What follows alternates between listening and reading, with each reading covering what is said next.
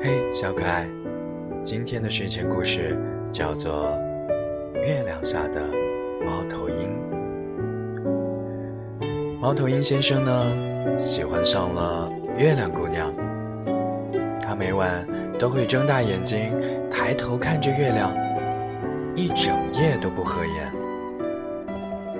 月亮姑娘很伤心，很伤心的对他说：“我们是不可能的，因为啊，我们隔得太远了。”嗯，猫头鹰先生似懂非懂的点了点头。然后呢，他飞到了小河边。对着月亮的倒影，轻轻的、悄悄的亲了一口。好了，小可爱，这就是今天的睡前故事。赶紧盖好被子，做一个美美的梦吧。